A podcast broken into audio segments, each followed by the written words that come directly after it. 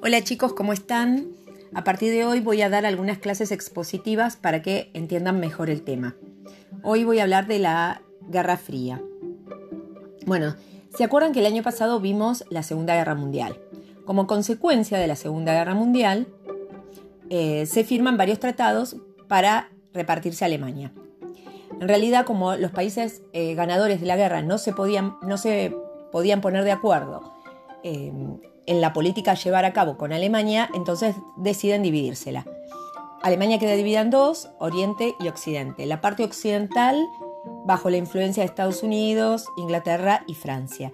Y la parte oriental bajo la influencia de la Unión Soviética. La política internacional entonces queda dividida en dos núcleos de poder, Occidente y Oriente. La parte occidental liderada por Estados Unidos y la parte oriental liderada por la Unión Soviética. Estados Unidos defendía el capitalismo, es decir, eh, defendía la, la economía de mercado, la propiedad privada, la democracia, las libertades individuales. En cambio, la Unión Soviética defendía el marxismo.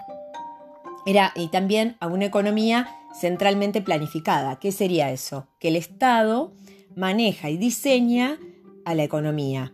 Sería como una economía intervencionista, es decir, que el Estado interviene tanto en lo económico como en lo político y en lo social, ¿sí? Bueno, además eh, tienen un partido único y los ciudadanos tienen derechos restringidos, ¿sí? Bueno, entonces, ¿qué sería la Guerra Fría? ¿Qué fue? Fue un enfrentamiento que no directo, es decir, un enfrentamiento indirecto entre las dos potencias, eh, Estados Unidos y, y la Unión Soviética, y sus aliados, ¿sí? Eh, cada uno tenía armas que podían destruir a la otra o al planeta. Bueno, eh, intentaron expandir estas ideas, sus ideas, sus ideologías por el mundo, eh, mostrando que eran mejores que la del otro, ¿sí?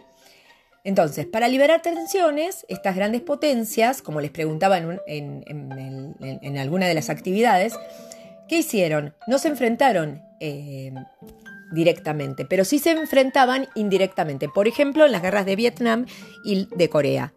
¿sí? Hubo un momento crítico que casi se enfrentan. ¿Qué, ¿Qué momento fue? Capaz, bueno, si estuviéramos en clase les podría preguntar para que me lo dijeran, pero bueno, fue la crisis de los misiles, ¿sí? ¿Qué había pasado? En 1959 se produce la Revolución Cubana. Batista eh, es derrotado por Fidel Castro. Batista el gobierno de Batista, era un gobierno manejado por Estados Unidos. Al principio las relaciones entre Cuba y Estados Unidos eran eh, bastante buenas, digamos, hasta que el gobierno cubano empieza a nacionalizar algunas empresas de capital estadounidense. Entonces, Washington rompe relaciones con Cuba y apoya la invasión de Bahía de Cochinos para derrotar al gobierno revolucionario. Cuba, ¿qué hace? Se va a liar con la URSS, ¿no? En ese momento la URSS estaba gobernada, o estaba eh, el gobierno de la URSS, eh, había llegado al gobierno, perdón, eh, Khrushchev, Nikita Khrushchev, que había asumido después de la muerte de Stalin. Entonces, Khrushchev aprovecha esta alianza con Cuba y, e instala misiles en Cuba dirigidos a Estados Unidos, porque Estados Unidos tenía ya misiles en Turquía dirigidos a, Rusia.